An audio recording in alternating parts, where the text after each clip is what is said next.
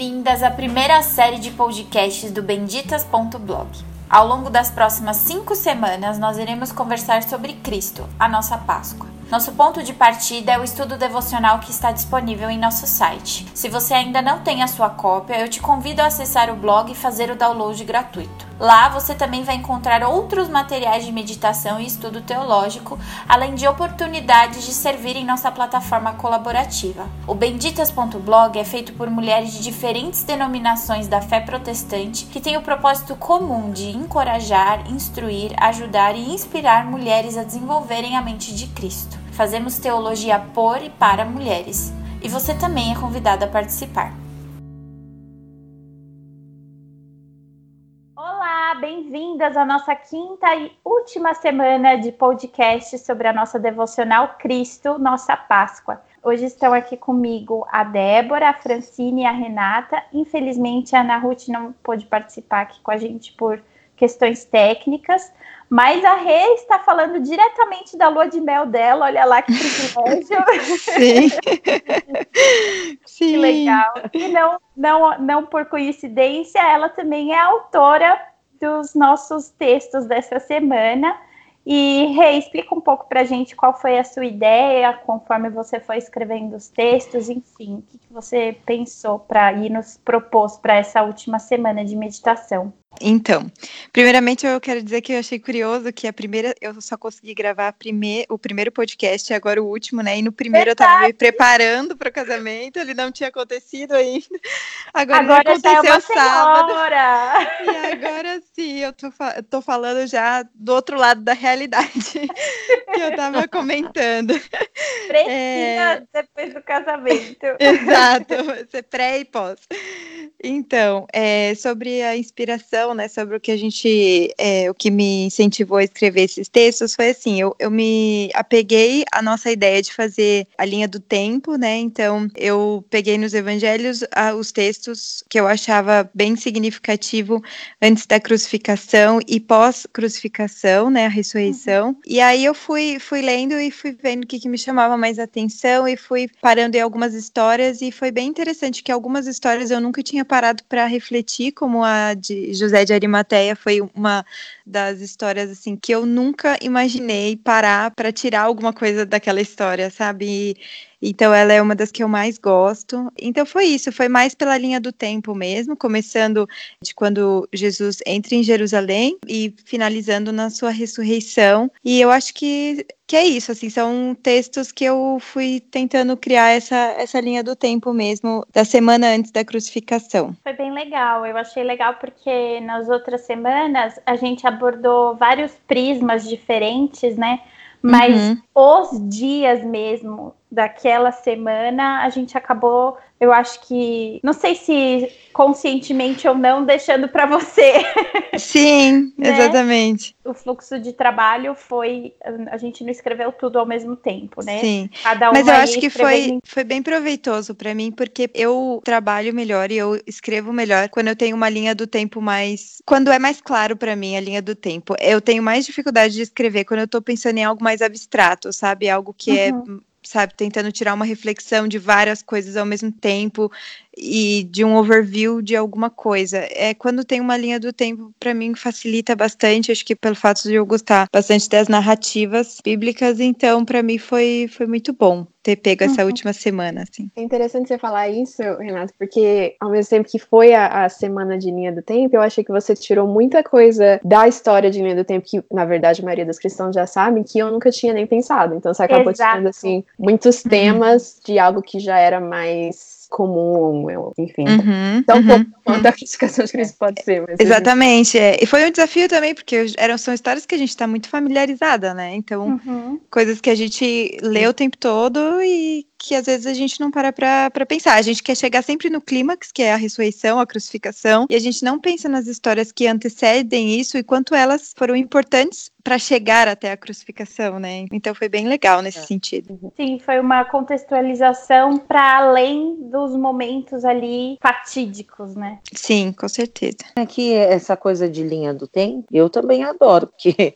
como professora, professora de história, história é verdade. E é muito interessante porque o, o aprendizado que nós conseguimos alcançar quando a gente estabelece uma linha do tempo, ele é diferente mesmo, né? Então, uhum. é muito interessante, inclusive, a gente analisar que grande parte dos livros bíblicos ou profetas, até mesmo, né, Moisés, eles contam histórias através de uma linha do tempo também, né? Então, uhum. eles voltam lá a um determinado início início até o tempo em que eles estão. E isso é muito interessante mesmo, é uma estratégia que o Senhor usou na palavra e que iluminou, acredito, a Renata para trabalhar dessa forma, porque deu muito certo. Uhum. Eu estava lendo um texto ontem, olha só, não foi nem é, proposital por causa da gravação hoje, mas de um missionário brasileiro que trabalha no Japão e ele estava contando sobre algumas peculiaridades de compartilhar desse momento e do evangelho lá para a cultura japonesa. Mas uhum. eu lembrei agora especificamente de algo que ele contou de um ele cresceu nos Estados Unidos, é brasileiro, mas cresceu nos Estados Unidos e ele teve a oportunidade de em uma Páscoa passar é, a Páscoa na casa de um casal de judeus e inclusive o homem que o recebeu ali, ele era criança na época, ele tinha sido preso, enfim, tinha sido prisioneiro na época do, do nazismo, ele tinha sido é, preso em Auschwitz, eu acho. Uhum. E aí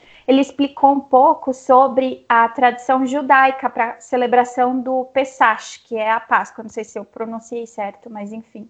Pessar, não sei como fala, uhum. que é a Páscoa ju, é, judaica. E ele contou que eles têm uma tradição que varia um pouco de uma pessoa para outra, de uma cultura para outra, de como os judeus é, funcionam em lugares diferentes, mas que é, quando se reúnem ali para ter o jantar de Páscoa, a pessoa mais velha, normalmente o patriarca da família, ele começa contando a história de libertação do povo de Israel para as pessoas da família ao redor da mesa. Então tem tudo a ver também com essa linha do tempo, né? E aí, uhum. conforme eles vão tendo essa contação de histórias, existe uma espécie de cerimônia que são as quatro perguntas. Essas quatro perguntas elas variam assim de lugar para lugar, mas são mais ou menos perguntas sobre as coisas que eles fazem ali naquele jantar, as coisas que comem ou deixam de comer em relação aos costumes da Páscoa. Então, vegetais amargos, legumes amargos, certos tipos de pão, enfim. E tem tudo a ver, de certa forma, com essa linha do tempo, né? Que Verdade. a gente estava falando. Apesar de que ao longo dos textos tem alguns momentos que a gente avança ou volta, né? Coloca, uhum. sai um pouco, né, da linha do tempo mesmo dia após dia. Então, no primeiro dia a gente teve a entrada triunfal de Jesus em Jerusalém, uhum. é, depois a gente teve a negação de Pedro, depois a gente teve Maria Madalena, aí a gente teve a segunda vinda, depois a gente teve o testemunho das mulheres no, no terceiro dia da ressurreição, e aí fizemos realmente sexta, sábado e domingo, que foi a crucificação, o sepultamento de Jesus e a ressurreição ao Isso. terceiro dia.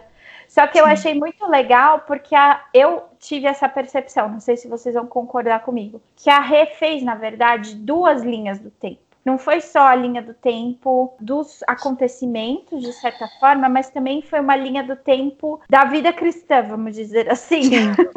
eu tive essa. Eu, eu, meio que percebi isso, não sei se foi proposital, mas eu percebi um pouco isso do arte como uma linha do tempo atrás de outra linha do tempo. Sim, com certeza. É, foi, não foi exatamente intencional, mas agora você falando, é, eu lembro que quando eu estava escrevendo do dia 17, foi no mesmo dia que eu estava escrevendo os meus votos, e eu acho que o dia que eu estava escrevendo os votos me inspirou bastante é, na hora de escrever esse texto, porque eu lembro que eu, cada linha que eu escrevia, eu ficava, eu não posso falar isso porque eu nunca vou cumprir isso, e eu apagava, e aí eu escrevia de novo, e cada promessa que eu escrevia para agora, né, meu marido, é até engraçado falar isso agora, eu vou demorar para me acostumar. Mas enquanto eu escrevia os votos, eu, eu ficava um pouco incomodada de prometer coisas que eu sabia que eu não poderia cumprir, conhecendo os meus pecados, conhecendo o que eu sou. E aí eu comecei a meditar nesse texto de 1 João 3,2, que fala ainda, é, e ainda não se manifestou o que havia, havemos de ser, mas sabemos que quando ele se manifestar, seremos semelhantes a ele, pois o veremos como ele é. E aí, quando eu li esse texto, que é um dos que mais me, sempre me, um dos meus favoritos, assim, da, da palavra, é, isso me confortou, que realmente eu não sou capaz de cumprir nada daquilo, mas que a perfeição mesmo só não será possível quando Cristo voltar para nos buscar, quando nós tivermos corpos semelhantes ao dele. E enquanto isso não acontece na caminhada cristã, na vida cristã, enquanto nós somos vivendo é, na vida conjugal ou não, solteira ou casada, Deus vai se aperfeiçoando em nós, ele vai cumprir essa obra redentora que começou em Cristo e continua nas nossas vidas. Então, foi, ao mesmo tempo que não foi proposital, foi. tipo, de, de, de focar é, não só naquilo que aconteceu, mas aquilo que está acontecendo na nossa vida agora, sabe? Isso é muito real para nós agora e, e no futuro vai ser uma realidade ainda maior, né? Quando Cristo vier nos buscar. Então, assim, nas últimas semanas eu senti que esses textos que eu escrevi, sei lá, em dezembro, parecia que eles estavam se fortalecendo nesse período, assim, nessas últimas semanas. Tanto que essa foi um, um dos textos que me ajudou né, na hora de, escre de escrever os votos, e o da ressurreição é, foi um conforto para mim lembrar dessas coisas que eu tinha escrito há duas semanas atrás, quando a minha vozinha faleceu, uma semana antes do meu casamento, que foi outra coisa que é, me ajudou a, a, a, me confortar, né, no sentido de que a minha avó, se realmente ela conheceu a Cristo, se foi conhecida por Ele, se ela realmente colocou a esperança dela em Cristo, agora ela está com, com Deus e ela encontrou descanso nele, sabe? E aí, quando a gente entra nesse texto do descanso, de, da ressurreição de Cristo, da esperança que nós temos de viver essa realidade no futuro, quando Ele vier nos buscar, tudo isso foi trazido à memória. Então, parece que eu escrevi num período em que aquilo ainda não tinha entrado totalmente no meu coração, sabe? Uhum. E aí, uhum. nas semanas que se seguiram, eu fui relembrando do que eu tinha escrito. Então isso foi muito interessante, porque parecia que eu estava lendo para mim depois, né? Que então precioso, foi isso. hein? Que é, precioso. exatamente. Muito precioso, inclusive porque o mistério que é usado para nos ensinar mais sobre o que Jesus fez é exatamente o casamento, né? Então, uhum. assim, que precioso, Sim. assim, para você ter passado pra, por essas. Sim, é, o processo foi essas... durante. Né? Exatamente, muito, muito legal. É bem na vida mesmo, assim, né? Sim. Vamos falar um pouquinho, então então sobre cada dia. No tá. primeiro dia, a gente pode ler sobre a entrada triunfal de Jesus em uhum. Jerusalém. Uhum, uhum. E você tem uma frase nesse primeiro dia que para mim é bem bem marcante e uhum. você escreveu assim que Jesus nunca teve qualquer riqueza nesse mundo. Ele não tinha nem sequer onde reclinar sua cabeça, mas a única uhum. coisa que lhe pertencia era a sua vida. E esta ele entregou por amor de nós. Ai, é... marcado de amarelo essa frase aqui também. você, você e eu estamos uma sintonia de marca-texto. Quando você marca, eu marco também. É. É, isso é muito forte, né? Porque Sim. a providência de Deus nos permite ter bens terrenos. Provavelmente a gente tem hoje muito mais do que Jesus já teve a vida inteira dele. Isso é um pouco chocante se a gente for Sim. pensar e pensar o quanto a gente tem sacrificado em favor do reino de Deus, né? Sacrificar bens é uma coisa difícil, mas sacrificar as coisas que às vezes as pessoas não consideram é mais difícil, né? No domingo passado a gente teve uma pregação de Páscoa adiantada lá na nossa igreja e foi engraçado, engraçado não, foi interessante porque o Guilherme, meu esposo, falou inclusive sobre José de Arimateia. Uhum. Você e ele estavam em sintonia ali, o rei, é. no que ele falou e no que você escreveu. E ele falou bastante sobre a gente sacrificar tudo, a gente uhum. morrer para as coisas do mundo, pegar a nossa cruz e seguir a Jesus. Uhum. E falou bastante comigo quando eu estava relendo hoje para a gente conversar sobre isso, porque muitas vezes na minha natureza automática eu me ressinto das circunstâncias em que eu sou chamada a sacrificar coisas por causa do uhum. reino de Deus. E uhum. quando o serviço me tira do conforto, né? Uhum. Eu acho que esse é um dos desafios que eu tenho aprendido. Inclusive, eu conversei bastante com a Ana Ruth sobre isso na semana passada, na gravação do podcast 4. A gente conversou bastante sobre a vida em comunidade na igreja, né? Uhum. E eu não sei porquê, mas a gente é muito teimosa e a gente continua se surpreendendo que a vida em igreja é um colocar em prática essas uhum. coisas. Não Sim. sei porque a gente espera algo diferente, né? É verdade. o Senhor tem muita paciência conosco. Ainda sobre esse texto, Sete, quando eu estava escrevendo, me chocou um pouco perceber que Cristo, sendo filho de Deus, né, de ter toda a glória, se você pegar e, e, ler nos evangelhos, você vai perceber que foram pouquíssimas, para dizer só essa, a, a ocasião em que ele recebe a glória em público, né, sem ser numa, numa circunstância humilhante, como foi o caso da crucificação, né. Então, em todo o período do seu ministério terreno, você vê ele servindo, servindo, servindo, servindo, apenas servindo, e se ele recebia a glória de alguém, né, por, por um ato de gratidão pelo aquilo que ele tinha feito, era com poucas testemunhas, não era algo totalmente público. Geralmente ele pedia para a pessoa guardar segredo, não contar para ninguém, e ali naquele momento ele está entrando e sendo ovacionado com um público grande e ele não repreende ninguém sabe? Porque ali ele estava recebendo a glória que é merecida dele, né? E isso tinha uma razão para acontecer, a, a crucificação estava se aproximando, e é interessante como às vezes a gente não, a gente às vezes lê alguns textos e a gente não se pergunta o porquê aquilo está na Bíblia. E esse foi um dos textos que eu me perguntei, por que que, né, por que que estava acontecendo, parecia uhum. meio contraditório e tudo mais, e, e para mim foi muito precioso meditar sobre esse texto, de perceber que no seu tempo na terreno, ministério terreno, Cristo não tentou trazer para si uma glória que ainda não era para ser manifesta, né? Tudo foi acontecendo Sim. no seu tempo, tudo foi acontecendo conforme o Pai foi dirigindo as coisas. Então isso é muito lindo ver a submissão dele de cumprir a vontade do Pai, de obedecer a Deus em todas as circunstâncias e, enfim. Então para mim também é um dos textos que eu que eu mais gosto. Assim. E até é... mesmo a gente lê que a entrada triunfal e foi tudo isso que você disse de ser público e uma das únicas vezes em que essa, esse reconhecimento acontece. Só que até nesse momento ele entra num jumentinho. Uhum, exatamente. Sim. Né? Assim, até Emprestado ali, ainda. É, até é. ali a glória não está nas coisas óbvias que a gente acharia sim. que estava, né? Uma glória humilde, né? Uhum, uhum, sim. sim. É a glória de um servo. Uhum, né? Exatamente. É a glória de um servo. O que eu acho interessante é que geralmente quando a gente pensa na paixão de Cristo, né? E a gente consegue quase que materializar toda a humilhação que ele sofreu, enfim, a gente consegue ver o sofrimento dele ali ali materializado, toda a humilhação, mas a gente se esquece, né, que ele começou a sua condição de humilhação muito antes disso. Por ser Deus, ele se sujeitou a viver em um corpo perecível por 33 anos e ele se sujeitou a comer com pecadores e a viver no meio deles. A humilhação, de fato, começou, se a gente for pensar, é, no momento em que ele se tornou carne. Uhum. E quando eu li esse texto, eu fiquei pensando sobre isso, né? Esse o nosso nosso sacrifício é em nada, em nada, em nada semelhante ao que foi o sacrifício de Jesus Cristo. Uhum. Por mais humilhante que seja a situação que em algum momento nós sejamos expostas, mas não passa nem perto do que foi para ele, porque nenhuma de nós é Deus. Então, uhum. isso é muito impressionante. Eu sempre fico realmente assim, é, paralisada perante esse tipo de ação, né? Uhum. Porque, embora a gente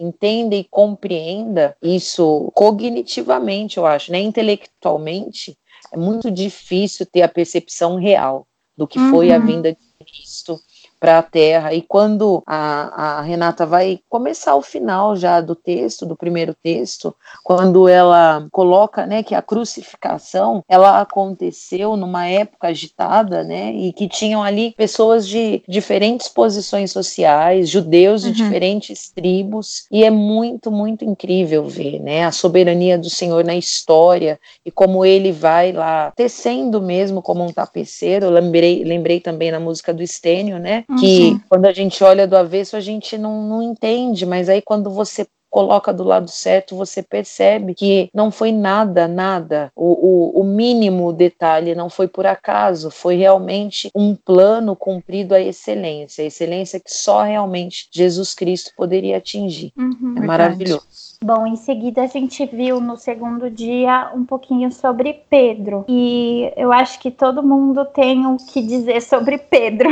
Sim. todo mundo tem uma opinião sobre Pedro, mas poucos se enxergam como Pedro, né? Com certeza. Eu gosto muito sempre de comparar a história de Pedro com a história de Judas. Os dois negaram a Jesus, né? Uhum. Os dois ali.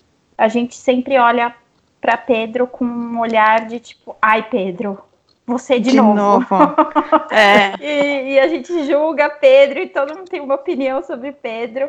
É, mas a gente nunca se enxerga como Pedro, né? Afoito e, e assim, não, eu, eu, eu sei, ah, e tal. Sim. E, Pedro foi muito repreendido, mas também teve um lugar muito privilegiado ali, próximo de Jesus, entre os doze. E eu gosto muito de comparar aquilo que aconteceu entre Judas e entre Pedro, porque uhum. aquilo que diferencia os dois é que um pertencia a Cristo e o outro não pertencia. Um estava uhum. destinado à comunhão com Jesus e um estava destinado à, à perdição, porque os dois negaram a Cristo, os dois traíram a Jesus com palavras, uhum. com ações, só que no momento em que caíram em si, que viram o que tinham feito, um deles foi encontrado pela graça e o outro não, né? Uhum. E eu sempre me lembro de um texto em 2 Coríntios 7 que Paulo escreve para a igreja de Coríntios depois que ele escreveu a primeira carta, que é uma carta de bastante assim advertência e chamada de atenção e situações bem sérias, e aí ele escreve no, no versículo 9 do capítulo 7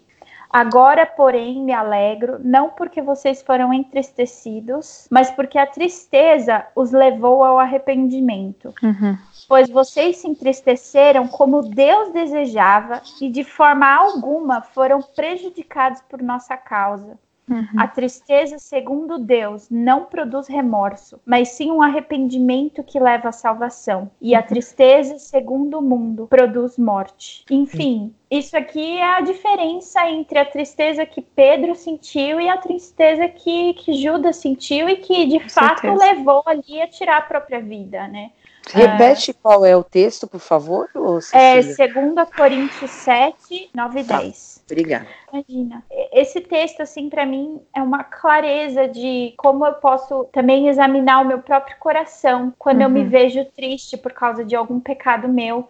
De uhum. parar para pensar assim, eu tô triste aqui porque deu errado, porque eu tô com remorso, porque não foi aquilo que eu achava, ou porque eu realmente entendi que eu ofendi ao Senhor, uhum. né? E, e, depois ele vai continuar no, cap, no versículo 11. Vejam o que essa tristeza, segundo Deus, produziu em vocês. Então, se a tristeza, segundo o mundo, produz a morte, a tristeza, segundo Deus, produz. Que dedicação, que desculpas, que indignação, que temor, que saudade, que preocupação, que desejo de ver a justiça feita em tudo vocês se mostraram inocentes a esse respeito. Os resultados do arrependimento verdadeiro que o Espírito Santo coloca no, no, nosso coração, eles vão produzir exatamente aquilo que você abordou no dia seguinte com Maria uhum. Madalena. Uhum. Exatamente. Uhum. Então foi você, assim, foi. Antes de você, da gente até entrar em Maria Madalena, eu me arrependi um pouco de não ter adicionado algo no, no texto de Pedro, é, que foi o fato da repreensão então, tem que ser um motivo de alegria para nós, não só pelo texto que você acabou de ler, mas, por exemplo, como dizem é, Provérbios 3, né? É, Filho meu, não rejeites a disciplina do Senhor, nem te, nem te enfades na sua repreensão, porque o Senhor repreende a quem ama, assim como o pai ao filho a quem quer bem. Então, tipo, o fato de Pedro ter sido repreendido, né, naquele momento, o Espírito Santo ter gerado nele arrependimento verdadeiro e ele chorou amargamente porque reconheceu o seu pecado, foi motivo de alegria. Ele foi restaurado de volta nossa comunhão uhum. com, com Deus, né? E então, tipo, às vezes é o que você falou, né? Às vezes a gente é pego em alguns pecados e a gente se dá conta e o Espírito Santo fala conosco e muda o nosso modo de agir e às vezes ainda fica uma pontinha de, né, de, de mágoa, de, de ter sido uhum. repreendido, de, né, eu, eu tentei fazer tudo certo, será que a minha é, a minha intenção não era que valeu, a situação que eu passei me obrigou aquilo, eu só reagi ao que estava acontecendo, né, de se querer justificar um pouco, e quando a repreensão ela tem que ser um motivo de alegria, porque é, é a graça de, de Deus sobre nós, né, e é co como, eu não lembro agora quem disse, mas tem alguém que tem essa frase dizendo que se não for a graça de Deus, nós, nós somos como cidade sem muros, né, nós ficamos totalmente vulneráveis a qualquer, a, a qualquer espreita. É, exatamente. Eu acho que foi da minha É isso, não estava lembrando. Mas, tipo, a, a, a, Débora, que é a nossa expert em salmos, é, eu não tenho certeza, mas eu, na minha lembrança foi mesmo. Sou a da é, então. né? É. Imagina isso, sabe? Isso faz, é, tem todo sentido, né? Se, independente da graça de Deus, nós somos totalmente vulneráveis e como Pedro, nós somos exatamente como Pedro, né? Então, esse, esse texto também, eu acho que é o que você falou, né? Todo mundo consegue se enxergar como Pedro, porque o Pedro, ele é, é a representação exata do, de como um cristão é falho, né? Não importa a posição que ele assume, é, quanto tempo ele tem de igreja, quanto tempo é convertido, quais são os dons que ele exerce na igreja, independente disso, né? Somos todos sujeitos a quedas e vamos falhar e vamos cair, mas o que a diferença vai ser como, como Deus nos ergue, como Deus produz em nós o arrependimento. Né? E... Eu gosto muito de fazer a comparação entre Pedro e Judas por causa da uhum questão do arrependimento e me lembra de Davi e Saul, porque uhum. os dois também tiveram situações de pecado e vergonha pública e a gente lê de Davi que era o homem segundo o coração de Deus, não porque ele fez tudo certo, mas por causa da forma como ele se arrependeu diante do Senhor. Então, são dois exemplos ali que a gente pode ver de pessoas que vivem em meio ao povo de Deus e às vezes uhum. realizam coisas, mas que no fim das contas Jesus vai virar para essas pessoas e vai falar assim: apartai-vos de mim, vós que praticais uhum. a iniquidade ou então, uhum. apartai-vos, nunca vos conheci. Eu gosto de Pedro também, porque quando a gente pensa que ele se arrependeu e tudo mais, e, e foi um, uma liderança necessária e vital para o começo da igreja, mas eu gosto também que ele foi repreendido por Paulo por preconceito, né? Eu acho que. Sim. Eu acho isso extremamente importante a gente lembrar, porque ele continuou pecando, continuou falho, continuou caindo, por mais que ele tenha é, tido esse arrependimento que a gente está falando, diferente de Judas, esse arrependimento que leva à santificação, é, continua mostrando que não, que não significa que o arrependimento num pecado aqui vai impedir a gente de pecar de novo, né? Para mim, eu acho que o pecado do, do, preconceito de Pedro foi tão, tão grave, né? E é uma das, das coisas mais graves, na minha opinião, que ele fez, lógico, junto com, com negar Cristo. Então, acho importante a gente ver que, que esse arrependimento que, que aconteceu sim, não, não impediu de pecar de novo, né? Que acontece com a gente. É, é um ciclo que a gente vai continuar vivendo até depois, como a Renata falou, a gente ter esse corpo glorificado. Né?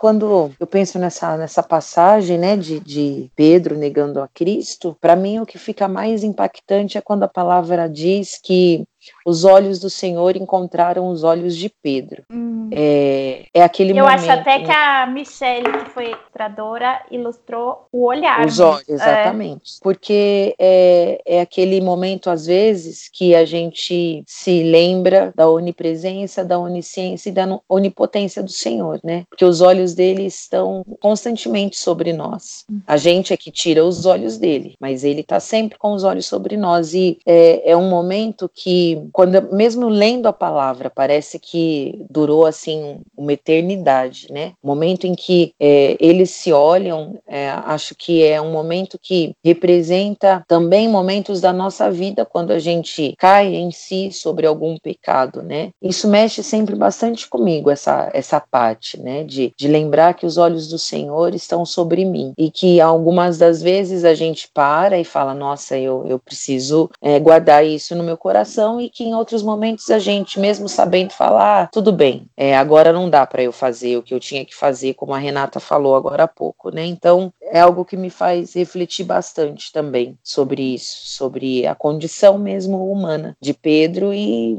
a minha. Que olhar foi esse, né? É. São aquelas coisas que a gente fica tentando imaginar, que a Fran falou um tempo atrás sobre o caminho de Emaús, que ela queria muito saber qual foi a conversa que, que Jesus teve ali com aqueles dois discípulos e também, hum. por exemplo, esse olhar, que eu tenho certeza que é um olhar diferente do que a gente imagina, né?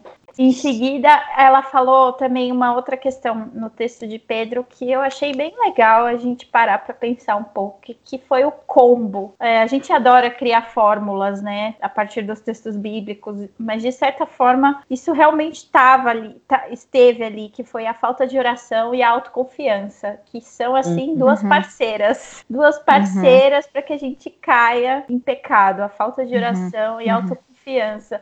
E assim, é uhum. chocante. A gente é realmente como portas, porque quantas vezes eu me vejo em alguns pecados, em alguns padrões de comportamento, e aí eu fico pensando depois, né? Mas, gente, como que isso aconteceu? Por que que, por exemplo, sei lá, eu me irei de novo com essa situação? Ou por que enfim, alguma coisa aconteceu de novo. E daí, quando eu vou parar para pensar, eu não orei. E a minha falta de oração reflete que eu confio em mim mesma para lidar com as circunstâncias da minha vida, que eu sou autossuficiente, que eu me basto, que eu uhum. tenho orgulho porque eu me basto. Enfim, eu achei é, bem importante que você notou esse padrão ali no comportamento de Pedro Sim. durante Sim. a noite anterior, né? É, e uma das coisas é que, tipo assim, que eu acho que eu tentei ressaltar é a questão de que as tentações elas vão ser diferentes para cada pessoa, né? Cada uma vai saber qual é o seu calcanhar de Aquiles, onde que vai, né, doer mais. Uhum. Mas o antídoto é sempre o mesmo, né? A oração e dependência de Deus. Então, Tipo, não importa qual seja a tentação que, que vai te pegar, o antídoto é igual para todo mundo, né? Eu acho que isso é, é, é um conforto para a gente quando as pessoas vão nos se aconselhar com a gente, muitas vezes a gente não sabe o que dizer. E, e, tipo assim, às vezes a gente não precisa ser um expert, a gente nem precisa ter passado pelo pecado que ela tá passando. Tipo, talvez isso nunca tenha aquela realidade que ela tá contando pra gente, nem é uma realidade nossa, a gente não, não sabe nem como dirigir aquela conversa, mas a gente sabe o começo é sempre o mesmo, né? A oração independência da graça de Deus. Então, isso foi uma das coisas que, que também eu fiquei pensando e refletindo quando eu estava escrevendo esse texto. Em seguida, a gente viu uh, Maria Madalena. Como não amar Maria Madalena, né? Uhum, que, uhum. que, exemplo, assim. Semana retrasada, eu tive o privilégio de estar na Conferência Fiel de Mulheres e teve uma palavra do Jonas Madureira sobre Maria Madalena, né? E ele falou bastante sobre o contexto cultural ali, do que foi o momento em que ela lavou os pés de Jesus e os enxugou com os próprios cabelos. O escândalo que foi aquilo. Para mim, foi uma palavra muito boa, inclusive se vocês tiverem a oportunidade de ouvir depois essa, essa pregação que ele deu. Eu acho que chama Verdadeira Adoração. Eu acho, assim, que é muito. Ele falou sobre Maria Madalena, foi o foco da palavra dele, mas ele falou sobre ela partindo do diálogo que Jesus estava tendo com o fariseu, com a pessoa que estava recebendo ele ali na, na casa quando a Maria Madalena apareceu. E é muito chocante a gente perceber essa essa dinâmica daqueles que se acham religiosos e às vezes até mesmo aqueles que realmente pertencem a Jesus. Quando a gente vê uma pessoa é, que a gente não esperava servindo ao Senhor com um ímpeto escandaloso, né? Aquela coisa assim que é realmente chocante para um mundo cheio de pecado. É, o que é realmente chocante? O que é realmente escandaloso? É uma pecadora salva pela graça de Deus simplesmente aos pés de Jesus. Você até abordou abordou isso no, dois dias depois sobre o testemunho das mulheres e tal, mas como foi assim uma quebra de paradigmas o relacionamento que Jesus teve com as suas discípulas, né? O tempo todo Jesus Sim. quebrando os padrões que aquelas pessoas religiosas achavam que era certo ou errado. E o Jonas falou uhum. sobre isso na, na palavra que ele deu, de, por exemplo, o pai ensinando para o filho: ah, se você vê duas mulheres caminhando na rua, nunca passe no meio delas, porque você não sabe se elas estão menstruadas e você pode se tornar impuro. Então imagine imagina esse distanciamento que esse tipo de é, atitude causava entre a mentalidade que aquilo provocava ali do, no ser mulher ali naquela sociedade e o fato de que Jesus é tocado, seus pés são lavados, as lágrimas de Maria Madalena encharcam os pés dele, ela uhum, solta o cabelo uhum. na frente de todo mundo e começa a enxaguar os pés de Jesus ali. E depois ela, ela fica no, durante a crucificação, que a gente, na nossa mente pós-moderna, a gente não tem ideia do que era a violência daquela, de todo aquele ritual da crucificação. Jesus provavelmente nu ali na cruz, todo machucado e, e sendo debochado e as mulheres continuaram lá, todos os discípulos foram embora, elas continuaram. No dia, no dia de domingo, quando passou a, o sábado, elas apareceram lá primeiro, elas entraram no túmulo. E é interessante a gente notar que os dois discípulos que vão para lá depois, eu não lembro qual era, era João e um outro, não, não lembro se era João e Pedro. Eles correm, um deles era mais novo, chega antes, ele não entra dentro do túmulo. As mulheres entram e vêm e tá dobrado e elas percebem. Gente, é algo assim realmente que nos leva a falar: Senhor, me dá essa coragem, me dá essa essa, essa rendição aos seus pés, que eu sirva em retribuição a tamanha gratidão. É muito, muito, Sim. Eu, muito A gente grata. percebe que, é, a gente percebe que, tipo, numa época em que a estima pelas mulheres era ainda menor, era onde elas menos se intimidavam, para dar essa impressão, né? E, assim, eu, eu não me considero uma pessoa que, que entende muito sobre o assunto, eu preciso estudar muito mais sobre isso, é, né, sobre o papel da mulher na igreja e etc, mas mas eu lembro que quando eu, eu escrevi o texto das mulheres na, na crucificação, tinha muitas perguntas ainda não respondidas, ainda tem muitas perguntas não respondidas no meu coração sobre esse assunto, sabe? Uhum. Mas, e, mas eu não tive dúvidas em escrever sobre o quanto Deus pode nos usar, assim, como mulheres, e o quanto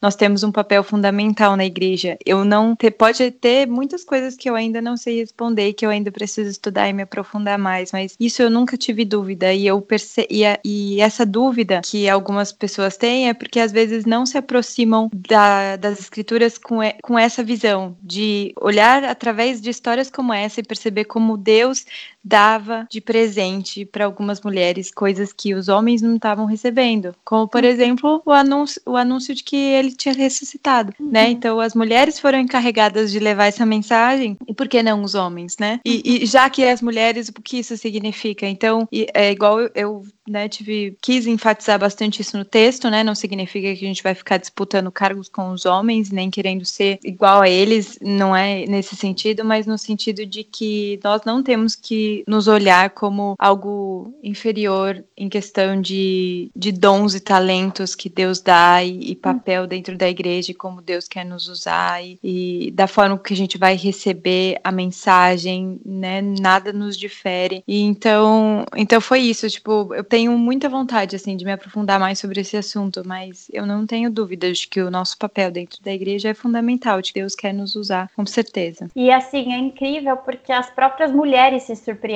nas, nas histórias, Sim. né? Então, a gente tem... É a, você falou, por exemplo, que do primeiro dia, que aquele foi o primeiro momento, não sei se o primeiro, mas, assim, um dos mais públicos de Jesus. A gente uhum. tem a, o relato de que a primeira vez, de fato, que Jesus fala para alguém eu sou o Messias, é pra mulher samaritana uhum. no poço. É, sim. Até ela fica assim, meio perdida, assim. Mas você, judeu, uhum. que você tá me pedindo água? E ela, ela se uhum. surpreende com isso primeiro. Mal sabia ela que a surpresa maior dela ainda tava pra chegar. E tava pra vir, é verdade. com Jesus. E uhum. depois também, é, é, inclusive quando Jesus tá ali na casa de Maria e de Marta, Maria tá aos pés de Jesus aprendendo, e aí Marta fica ressentida e pede para Cristo chamar atenção de Maria e aí Jesus responde para Marta: Marta, Marta, quantas preocupações você tem? Mas Maria escolheu a coisa mais importante, e isso ninguém pode tirar dela. Nossa! A Fran até Sim. tem abordado bastante sobre esse assunto e a gente tem que estar aos pés de Jesus. Simplesmente, aqui, aqui, se tem um lugar que a gente tem que estar, é aos pés de Jesus. As outras coisas ele Verdade. vai nos acrescentando. Estando lá, Verdade. a gente está no lugar certo, né? Esse assunto é, a gente podia fazer não só um podcast, mas uma série de podcasts. Só mas eu, puxando aqui do que a Cecília falou, realmente eu tenho tentado ter esse diálogo com o pessoal, especialmente no Twitter, que é onde eu tenho mais alcance de homens, né, para trazer para o diálogo. E é, é, encorajador, por um lado, é, ver que tem muita gente é, que não tem dúvidas, como, como, a Renata falou, né? Tem muita coisa que eu tenho dúvida, mas o envolvimento das mulheres da igreja não é, não é uma dessas coisas. Mas, infelizmente, a gente ainda tem que ter esse diálogo, ainda tem que acontecer. Mulher na, mulher na teologia, mulher na igreja, ainda é um assunto que precisa ser tratado, infelizmente. Quando a gente vê que, igual você falou da história de Maria e Marta, né? Que Jesus mesmo declarou tão claramente que, que o ensino é, dele é aquilo que a mulher precisa focar, é aquilo que é a parte mais importante, não só a mais importante, mas aquilo que ninguém pode tirar dela. Uhum. Nem aqueles que vêm dizer que a mulher não, não, não merece ou não precisa saber teologia ou ensinar teologia, quando ou próprio precisa Jesus de outra pessoa, né? Para mediação, exatamente. É. E, e, Jesus mesmo deixou isso tão claro, né? Então, é um assunto que me, eu me encorajo, eu tô conversando com a Norma Braga no Twitter e eu falei, olha, Norma, o que eu me encorajo de ver que essas conversas estão acontecendo, mas me desencoraja um pouco de ver o, o rumo que elas tomam.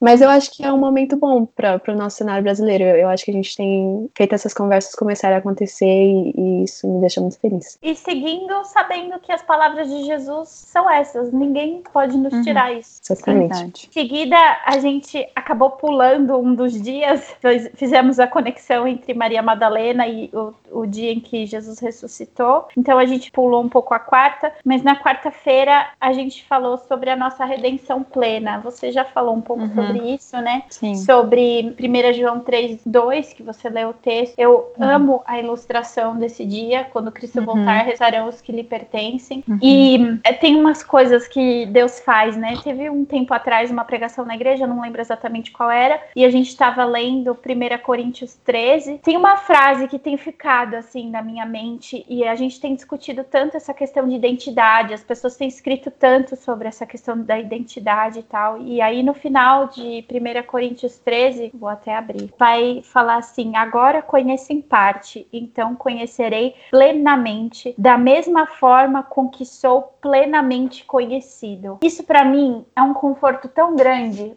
porque a gente sabe que o nosso coração é enganoso, mas uma das nossas ânsias mais fortes e eu acho que das nossas necessidades mais básicas como seres humanos é sermos conhecidos. A gente não sabe a, nem a profundidade de como isso impacta as coisas que a gente faz na nossa vida. Ter a certeza de que a gente já é plenamente conhecido. Gente, que descanso, que descanso, porque eu não sei ainda como vai ser esse corpo de glória e essa comunhão plena e consumada com Cristo quando ele vier a segunda vez. Mas eu já sou plenamente conhecida. A parte faltante está em mim. A parte que cabe a Deus está totalmente completa. Eu já sou plenamente conhecida por Ele.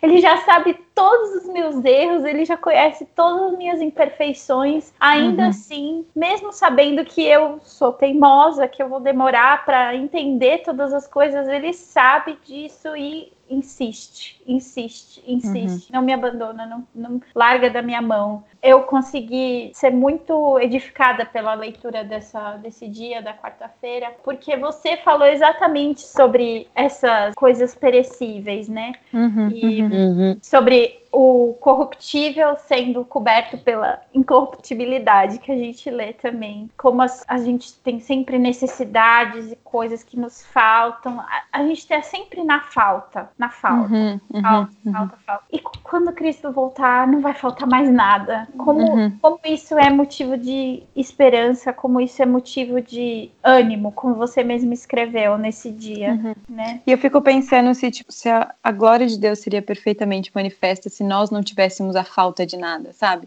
É a mesma coisa quando fala do, dos vasos, né, frágeis, que Deus manifesta a sua glória através desses vasos. Então eu acho que se a gente não tivesse falta de nada, a sua glória não seria manifesta da mesma forma, né? Então isso é motivo de alegria também, você olhar para as circunstâncias, olhar para si mesmo, ver as doenças, ver as tristezas, ver as perseguições, ver os dias maus, os estresses do dia a dia e etc. E entender que essas coisas todas são passageiras e elas vão passar como um sopro e quando Cristo voltar, tudo vai fazer todo sentido, né? E, uhum. e assim, é, é, é uma coisa que eu sempre reflito em questões assim na, principalmente na morte, assim, quando a gente perde uma pessoa próxima, uma pessoa querida, isso sempre me faz refletir, né? Que ao mesmo tempo que dá a saudade da pessoa, a tristeza de que ela não vai estar mais aqui, etc., é refletir de que, poxa, que sortuda, né? Se ela conheceu a Cristo, se ela né, ela, agora ela está vivendo uma realidade muito, muito melhor do que a, do que, a que a gente está vivendo agora. E ela está com o pai, ela está nos braços do pai. E eu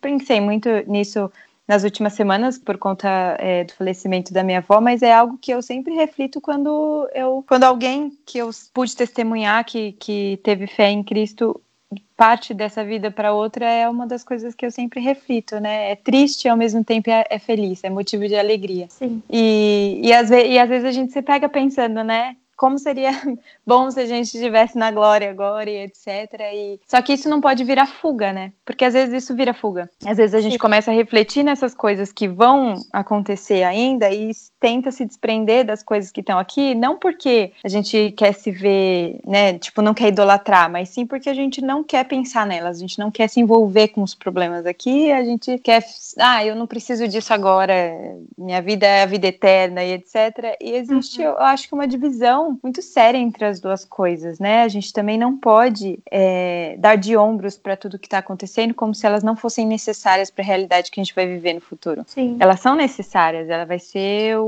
o complemento de uma obra redentora, né? Uhum. Então, essa obra é, tem um processo que eu acredito que, que, que Deus vai operando na nossa vida aqui para até o, o, o, final, quando ele fechar com chave de ouro, né? Quando ele vier nos buscar e, e trocar esse, esse corpo por um corpo semelhante ao dele. Então, então é é, era mais ou menos nesse sentido que eu trouxe o, o, texto, que eu tentei refletir no texto, de que como as coisas ruins dessa terra nos devem dar esperança daquilo que ainda vem, mas que também não, não nos deve é, olhar para elas como se fossem que não, não fossem para o nosso proveito. Uhum. São todas para o nosso proveito. Uhum. E, e é. é. um desafio, né? Uhum. Pensar isso, que são todas para o nosso proveito, né? Uhum. Mas conforme é, a gente leu nesse esse dia e eu também eu gosto muito de uma versão do Salmo 23, inclusive foi o versículo no meu convite de casamento que diz: "O Senhor é nosso pastor, não precisamos de mais nada". Uhum, uhum. A vida do crente é entender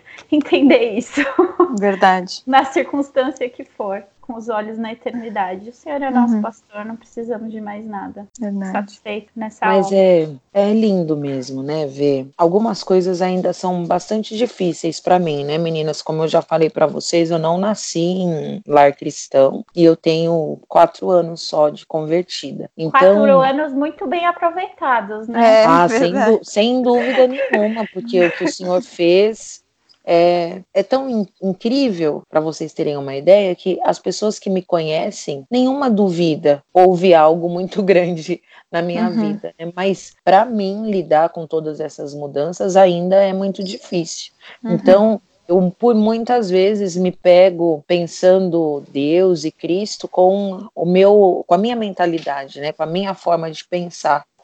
Ontem, conversando com uma amiga, ela me falou que ela estava com problemas, enfim, e ela disse, né? Eu quero tanto que aquela frase, a tua graça me basta, seja verdadeira em minha vida, né? E aí eu pensei sobre aquilo, eu falei, puxa, mas isso já é uma realidade nas uhum. nossas vidas, né? Verdade. na vida de quem é convertido, isso é uma realidade que é, se prova a cada minuto, porque o Senhor ele já tem nos bastado. É uhum. É claro que às vezes a gente confunde isso, que é o que eu estava conversando com ela, a gente confunde que a graça nos basta com o contentamento, mas não quer dizer que mesmo não estando contentes, a graça não esteja sendo suficiente. Ela uhum. sempre, ela sempre uhum. transborda. Ela sempre é uhum. muito aquém do que a gente imaginava e, claro, do que a gente merecia.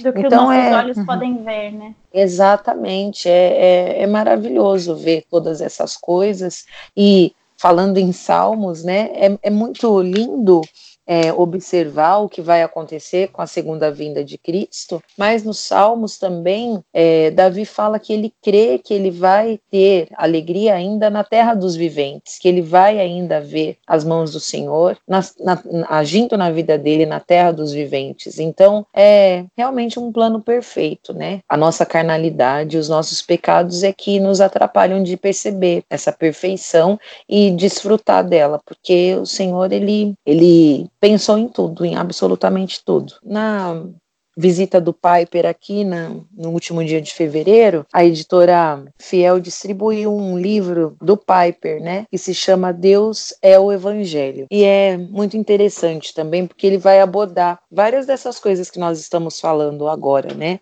Como conseguir desfrutar de coisas que já nos foram entregues por meio da vinda de Cristo e que nós podemos é, é, usufruir em terra ainda.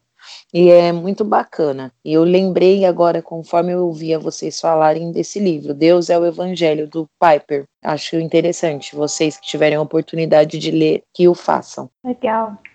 Bom, vamos avançando aqui. No dia da sexta-feira, a gente conversou, a gente leu sobre a crucificação e a Rê nos trouxe nesse dia um pouco sobre o que foi a crucificação em si, né? A parte física, vamos dizer assim, da, Sim. da crucificação, né? Mas uhum. eu gosto de pensar, é, é interessante a gente pensar isso. Eu também gosto de pensar que essa não foi a parte mais dolorida de quando Jesus uhum. estava lá. Esses foram aquelas coisas visíveis, mas a parte mais dolorida ali, eu acho que olho nenhum pôde ver, que foi o derramamento da ira do pai sobre o filho ali. Verdade. Até que a gente não tem noção o que é isso. Eu acho que nunca teremos, nem quando formos levados com, com Cristo. Eu acho que a gente nunca vai ter noção real. Somos finitos demais para ter ideia do que foi ali a expiação que Jesus conquistou por nós. Eu acho que é motivo de, como a Débora sempre nos chama, motivo de muita meditação a gente pensar nisso. É, quando a gente estuda a Trindade, a gente entende, eu acho que para mim, por causa da questão de relacionamentos intencionais, eu sempre trago de volta para a Trindade, de que a Trindade sempre teve relacionamento desde a eternidade até a eternidade. E que por aquele pequeno momento na cruz, foi a primeira e única vez que eles experimentaram a separação. Então, é, é muito fora da nossa realidade conseguir ter um relacionamento que sempre existiu e que de repente foi separado, foi cancelado ali por algum tempo. E eu achei bacana a, a, Renata ter trazido a gente pensar sobre a parte física da cruz, porque eu confesso que eu sempre penso nessa parte do cálice da ira e, e uhum. da separação da trindade, mas ele também era humano e, e a gente precisa também parar para pensar não só nessa dor, mas na dor física que ele estava passando. Era algo, é algo muito para além daquilo que a gente também consegue imaginar com, com a nossa nosso privilégio de vida que nós temos. Né? Sim. É Por isso que é importante é, a gente eu... ter várias perspectivas, né? Cada uma sempre sim. pensa muito de um lado. É verdade. E aí eu confesso que sim, foi uma coisa que eu acho que foi um dos textos que eu mais tive que parar para fazer pesquisa e ler sobre o assunto, porque assim, a gente não consegue nem imaginar como que funcionava todo esse processo de tortura até chegar à crucificação e quanto mais eu lia, mais, mais me chocava. E, e assim, assim, é difícil até de, de dizer o que, que eu senti quando eu estava lendo, mas eu acho que esse, esse texto foi um dos que mais. Eu acho que fez ligação também com a questão da, da Maria Madalena também, né? De que eu acho que são dois. Eu acho que se alguém quer entender, tipo, como eu, eu posso ter o meu amor por Cristo aumentado, eu, eu creio que são dois caminhos, né? O primeiro, você conhecer a lei de Deus e ver o quanto né, nós quebramos a lei de Deus quando nós estamos separados de Deus e como Ele é santo e nós não somos e, e etc. O segundo é entender o quanto Cristo sofreu e o que for necessário para que essa lei que a gente não consegue cumprir fosse cumprida. Uhum. E eu acho que quando a gente pega essa, esses dois caminhos e junta os dois, eu acho que ali sim, e, e claro, com uma ação sobrenatural do Espírito Santo, eu acho que é aí que a gente consegue começar a entender tudo que foi necessário para que a gente pudesse ter essa comunhão com, com, com a Trindade, como a Fran estava falando, né? Com a separação que, que gerou essa comunhão é, da gente com, com Deus Pai, Deus Filho e Deus Espírito Santo. A nossa vida é conhecer isso e a nossa eternidade também vai ser conhecer isso, nunca vai ser uhum. suficiente. Amém. Verdade. Em seguida, a gente viu sobre uh, o, dia, o dia de sábado. E o dia de sábado, eu acho que teve uns dois anos atrás, o Senhor me concedeu um, te, um período de Páscoa, de assim. Tem, a gente sempre procura estar tá meditando, mas parece que tem alguns momentos da nossa vida que o Senhor fecha a janelinha para as outras coisas e fala: agora você vai ficar aqui no cantinho pensando sobre isso, sabe assim, meio que como um pai faz com, com o filho. E eu me senti um pouco assim, há uns dois anos atrás, no, na época da Páscoa, pensando sobre a Páscoa, e eu lembro que chegou o sábado, então teve a sexta-feira, e aí eu tava pensando na sexta-feira, o que tinha sido aquela sexta-feira, e aí no sábado, no dia seguinte, gente, eu passei um dia de, assim, realmente um dia de luto, sabe? Uhum. É, claro que eu não tô querendo dizer que foi algo assim, que eu tava triste, porque como se não houvesse a esperança da ressurreição, porque graças a Deus eu já estava do outro lado da história, mas uhum. assim, eu fiquei, foi um tempo ali que o Senhor me permitiu refletir o que foi para aquelas pessoas o silêncio do sábado, porque é realmente Sim. chocante. Uhum. A gente julga tantos discípulos porque foram pescar, porque não sabiam. Gente, eles não sabiam o que fazer consigo mesmos. Eu fico me colocando no lugar daquele povo e eu falo, Senhor, se não fosse a tua graça e misericórdia. E eu lembro que quando eu era criança, eu ficava imaginando assim: ai, será que se Jesus viesse na minha época eu ia crer nele? Esse tipo de pergunta que a gente faz, né? Mas uhum. eu fiquei pensando, eu fiquei me colocando ali no dia do sábado e eu falei, como a obra do Senhor é incrível, porque e aí, inclusive, a gente falou sobre isso no domingo passado, nessa pregação que eu citei, sobre como é importante a gente ter bem claro a, essa teologia sobre o sepultamento de Jesus, que Jesus morreu de fato e foi sepultado. Ele não desmaiou, ele não ficou inconsciente, ele não tinha aquela doença que a pessoa perde os sinais vitais e depois volta. Não, ele realmente morreu e foi sepultado. A gente não tem ideia o que é isso, do corpo de Jesus ali inerte, sendo pego por um homem rico do sinédrio que tinha vergonha de falar que, que cria em Cristo e que escolheu se revelar discípulo de Jesus na hora em que todos os outros não estavam lá. É o discípulo mais improvável, aquele que pede uhum. o corpo de Jesus para Pilatos e de fato os evangelhos nos falam que Pilatos fica surpreendido quando José de Arimateia vai pedir o corpo de Jesus para ele. Imagina ele tirando os cravos de Jesus, pegando aquele corpo, é. limpando, colocando as faixas, depois aqueles 40 quilos de especiarias que Nicodemos traz e eles embalsamam o corpo de Jesus. Gente, é muito forte, isso é muito forte. E é como a crucificação, algo que a gente vai passar a eternidade refletindo sobre aquilo, sobre o que uh, aquilo que a Bíblia fica quieta sobre esse uhum. sábado, que a gente não tem nem noção do que é. Então, assim, é realmente muito importante a gente se ater a essas histórias que nem você falou no começo, que são paralelas, mas na verdade de paralelas não tem nada, né? Deus tem sempre uhum, um uhum. detalhe ali do que aconteceu. Verdade. É, o Bom, sábado confirma o luto, né? É, é muito impactante mesmo, de fato. E também foi para a glória do Senhor, né? Foi para a glória de Deus, porque é como eu até escrevi na, na, na semana dos Salmos, né? Só quem vive a tristeza do luto passa pela alegria da ressurreição. Sim. Então, aqueles que no sábado. Choraram, sofreram e sentiram a dor do luto, foram, sem dúvidas, os mais abençoados quando Jesus foi ressurreto. Então é, é importante mesmo a gente parar para pensar nessa data. Uhum. Essa frase foi bem marcante. Eu estava até procurando ela para falar aqui quando você quando você falou. É, é, é muito verdade isso. Se a gente não tem o pesar do que aquela por que aquela morte foi provocada, a gente nunca vai ter experimentar a alegria do que foi o domingo. É, e então chegamos no domingo.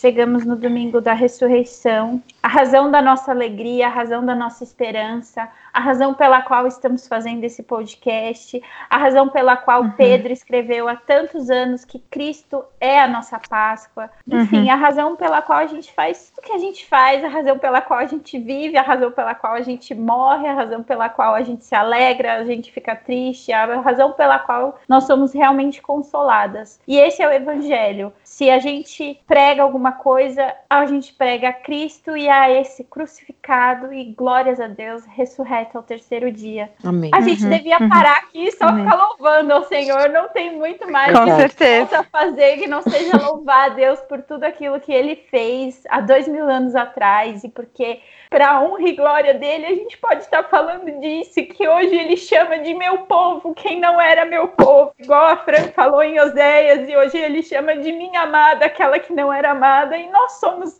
uhum. essas pessoas que somos chamadas de meu povo e minha amada, e eu glorifico a Deus porque essa é a razão da nossa alegria, a razão da nossa vida, a razão da nossa esperança, essa é a mensagem. É verdade. Que de glória e graça em Jesus que a gente quer transmitir com tudo isso que a gente conversou ao longo dessas cinco semanas e pôde refletir. E é essa esperança que a gente espera em Deus que tenha chegado aos corações de todas as pessoas que leram esses textos e foram alcançadas também pelo, pelo podcast. Amém. Verdade, sim. Amém. Eu agradeço a Deus pela vida de vocês. Eu agradeço a Deus pela vida de cada uma que está nos escutando e que também nos leu, que nos dá a oportunidade de servir a Jesus e que alegria é fazer parte da família de Cristo junto com vocês, cada uma no seu canto, algumas na mesma igreja, outras em outros uhum. países. Sermos chamadas de irmãs de Jesus, ele não se uhum. envergonha disso. Gente, que mais uhum. precisamos? É, é verdade. o Senhor é nosso pastor, não precisamos de mais nada. que mais precisamos? Não é verdade? Com certeza, sim. É verdade. Certeza. Enfim, é um privilégio meditar realmente. nessas coisas. Muito, é um privilégio muito grande, a gente não tem nem noção. Vamos chegando aqui ao fim dessas meditações, mas essa é a nossa oração, que apesar de ser o fim agora, seja a semente de muitas outras coisas que o Senhor possa trabalhar nas nossas vidas e na vida de vocês também que estão nos ouvindo. E para finalizar esse esse dia, eu vou deixar com vocês aqui uma música chamada Jesus das Cicatrizes, baseada num poema original em inglês, muito lindo. Convido vocês a ouvirem, a lerem esse poema e meditarem também nessa, nessa mensagem maravilhosa. Que Deus abençoe a vida de vocês e a gente se fala, quem sabe tá nos planos de Deus quando a gente vai se falar novamente. Muito em breve, se Deus quiser. Muito em breve. Ai, Deus, Deus abençoe. Quiser. Até lá. Amém. Até mais. Amém. Buscamos de agora, Deus homem Galileu foi teu desvanecer que clareou o nosso breu. Os cravos em tua fronte são a única coroa. Ó Jesus, ó Jesus, das cicatrizes, tua dor nos abençoa.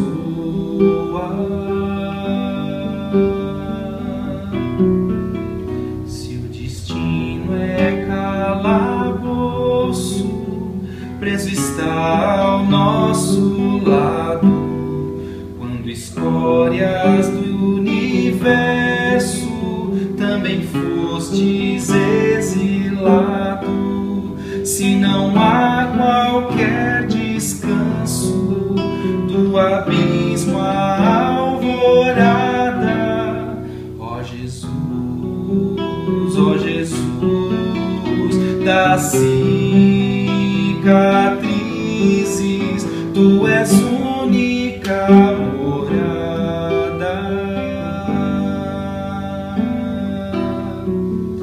Deu-nos vida no Calvário e arrancou da sepultura quem na dor de tuas chagas encontrou da morte a cura. Quem na fenda de teu lado todo medo se desfaça. Ó Jesus, ó Jesus, das cicatrizes, dá-nos mais